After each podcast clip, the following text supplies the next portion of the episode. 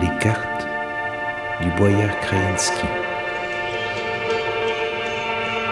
Chapitre 2 Territoire, mouvement, citoyen.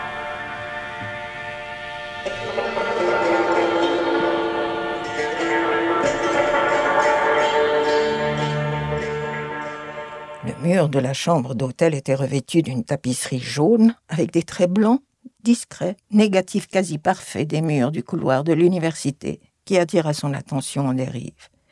Il fixait le mur blanc orné d'une myriade de minuscules traits jaunes.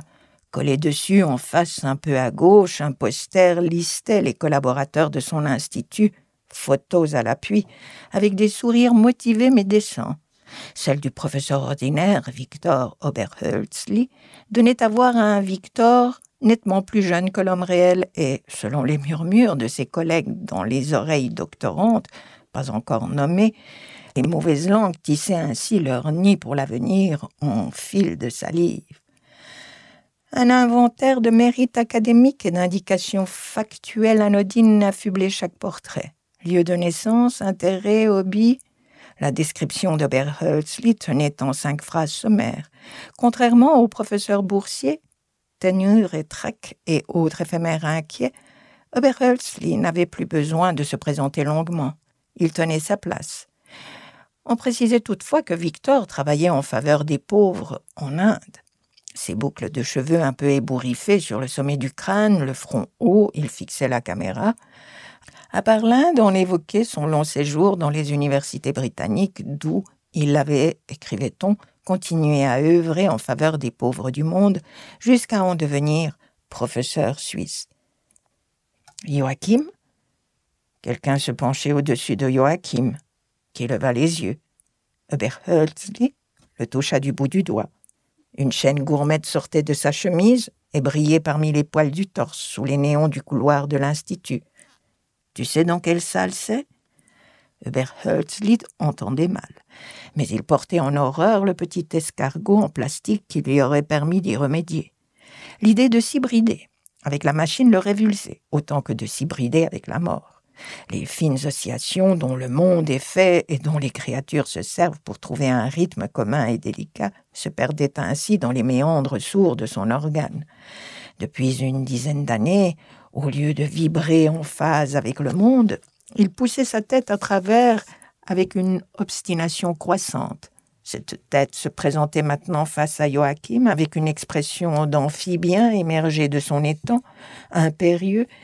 Il attendait qu'on l'oriente. La séance commence dans cinq minutes, dit Joachim en se levant. Alors allons-y, l'Europe nous attend lança Victor avec une ironie volubile qu'il appuya d'une bouffée de rire qui résonna dans le couloir et fit vibrer la lumière des néons. Il aimait rire ainsi quand il se sentait en pouvoir de médire.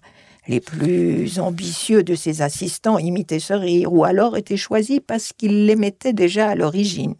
Joachim s'interrogeait parfois sur le rapport de cause à effet en traversant le labyrinthe des facultés et instituts. Dans chacun se formait une grappe d'individus étonnamment similaires, l'embonpoint, la maigreur, le teint bronzé ou la calvitie précoce s'assemblaient dans les ailes du bâtiment universitaire, autant que les motifs des t-shirts ou les manières de sourire. Par leur concentration, ils démarquaient des zones distinctes. Des nations entières auraient pu se former à partir de ces grappes, avec leurs traditions, leurs préjugés et leurs bons plans à recenser dans les guides de voyage. Lorsque des spécimens endémiques de secteurs distincts se rencontraient, D'ailleurs, ils s'adressaient l'un à l'autre avec méfiance, voire avec une suffisance farouche, nourris aux certitudes de leur propre domaine qui s'amplifiait et s'ossifiait avec chaque sous-entendu projeté en direction de l'édifice de l'adversaire. Seuls les hommes et les femmes divergeaient à l'intérieur de chaque unité, en style et en proportion, comme si une fonction distincte était dévolue à chaque sexe. Joachim n'était pas le seul à le déceler. La lubricité des recruteurs ne l'expliquait qu'en partie. Entre sociologues et psychologues, on se disputait pour savoir si les directeurs d'instituts reproduisaient plutôt la répartition des rôles de leurs propres parents ou un modèle social dominant. Mais il n'était pas exclu qu'ils remuaient simplement un souvenir de cours d'école. Ils espéraient, songeait Joachim, que ces jeunes se rencontrent et qu'ils se produisent entre eux quelque chose d'essentiel qui, dans leur propre cas, n'avait pas eu lieu. L'Institut de Victor comptait une vingtaine de collaborateurs, plutôt divers, du moins aux yeux de Joachim. Faisant cependant lui-même partie de l'équipe, il devinait que cette diversité paraissait moindre vue de l'extérieur. Il observait parfois ses collègues en se demandant quel aspect de leur personnalité ils partageaient à son insu. Où est-ce qu'on va, tu disais demanda Victor. Joachim se rapprocha de son oreille pour épeler le numéro de la salle. Il prit accessoirement note d'une auréole qui se dessinait autour de l'aisselle du personnage, sur la chemise blanche. Elle rendait visible sa peau rose. Il prenait du poids. Des années auparavant, Joachim et lui s'étaient bien entendus. Chacun eut son lot de déceptions, maculés de troubles privés, que les deux hommes ne manquèrent de projeter l'un sur l'autre à force de se fréquenter au quotidien, pour en arriver à une réprobation mutuelle, à peine dissimulée sous un vernis de politesse. L'année de l'acquisition de sa chaîne gourmette, Victor connut une étudiante dans le train qu'il prenait de Berne à Zurich. Ils se sourirent, ils parlèrent, échangèrent des adresses, couchèrent ensemble plusieurs fois dans un hôtel à côté de la gare, se faisant porter à manger au lit. Victor se sépara de sa femme et de ses enfants. L'étudiante, perdant goût, le laissa. Il en fut déprimé. Au bout de trois ans, sa femme accepta son retour, par peur de la solitude plus que par l'impression d'être aimé. Un chariot de catering était parqué à côté de la porte thermos fermé, tasse retournée, les viennoiseries sous cellophane, une feuille à quatre imprimée gisait dessus avec le slogan Territoire, mouvement, citoyen. C'est nous, dit Joachim. Victor arracha la cellophane. Des plaques de boulot boisaient la salle de réunion. Un écran pendait au bout. Le projecteur tournait déjà. Il dégageait une odeur de plastique chaud. Ils s'installèrent dans les chaises en cuir de vachette destinées au moment clé des projets. Ils se trouvèrent seuls un quart d'heure durant, face à d'autres sièges vides qui espéraient accueillir des corps décisifs. Ils ne trouvèrent rien à se dire en attendant. Peu après entra le commissaire, chef délégué, ou quelque chose.